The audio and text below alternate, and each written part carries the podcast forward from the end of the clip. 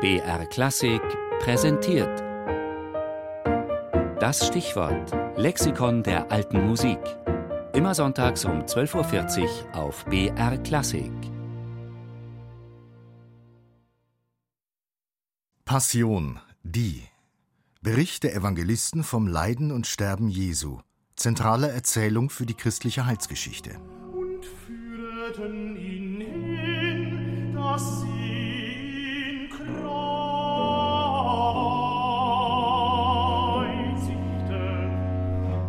Ich glaube, dass diese Geschichten von einem Menschen, der für seine Überzeugung, für seine Ideale in den Tod geht, äh, der sich nicht brechen lässt, nicht durch Folter, nicht durch Todesandrohung oder dann auch wirklich durch den Vollzug einer Hinrichtung, dass das natürlich heute, wo wir überschüttet werden und zugeschüttet werden mit Bildern von Gefangenen, die gefoltert werden und getötet werden, irgendwie, dass das irgendwie nichts, aber auch gar nichts von seiner Aktualität verloren hat. Ganz im Gegenteil, dass das etwas ist, was uns alle heute packt. Sagt der Dirigent Thomas Hengelbrock über die zeitlose Botschaft der Passionsgeschichte.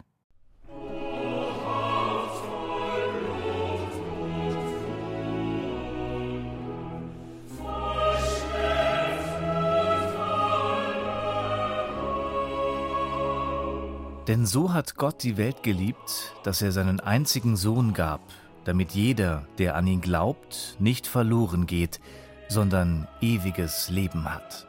Schreibt der Evangelist Johannes.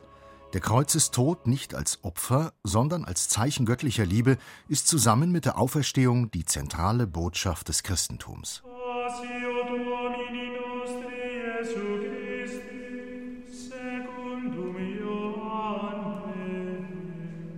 Deshalb war die Lesung der Passionsgeschichten nach den vier Evangelisten schon früh Bestandteil der Liturgie und es entwickelte sich eine eigene Rezitationsweise, der sogenannte Passionston.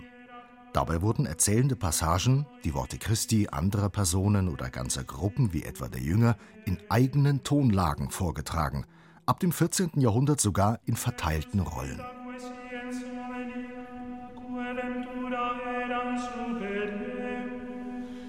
Quae sciens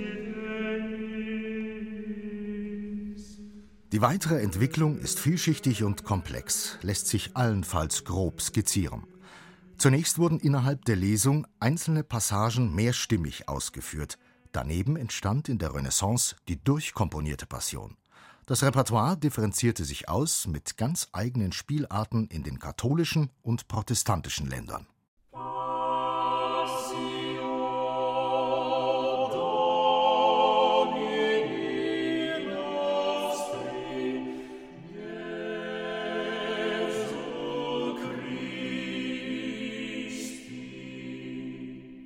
Nach 1600 kamen dann Elemente aus der Opern- und Oratorienkomposition hinzu, etwa Arien und Chöre, außerdem Kirchenlieder und Choräle. Und die biblische Erzählung wurde vielfach nicht mehr im Lektionston vorgetragen, sondern im modernen Rezitativstil des Musikdramas. Aus der liturgischen Passion wurde das Passionsoratorium, kulminierend in den beiden Werken von Johann Sebastian Bach.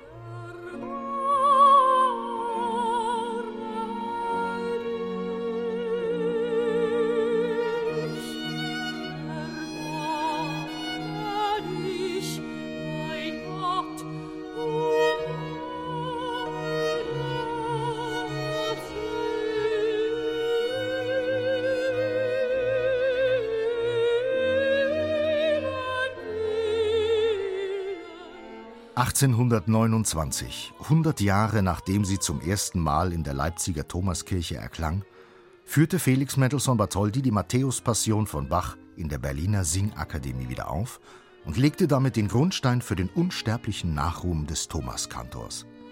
Bis heute sind es gerade Bachs Passionen, die unser Klangbild von der Karwoche prägen.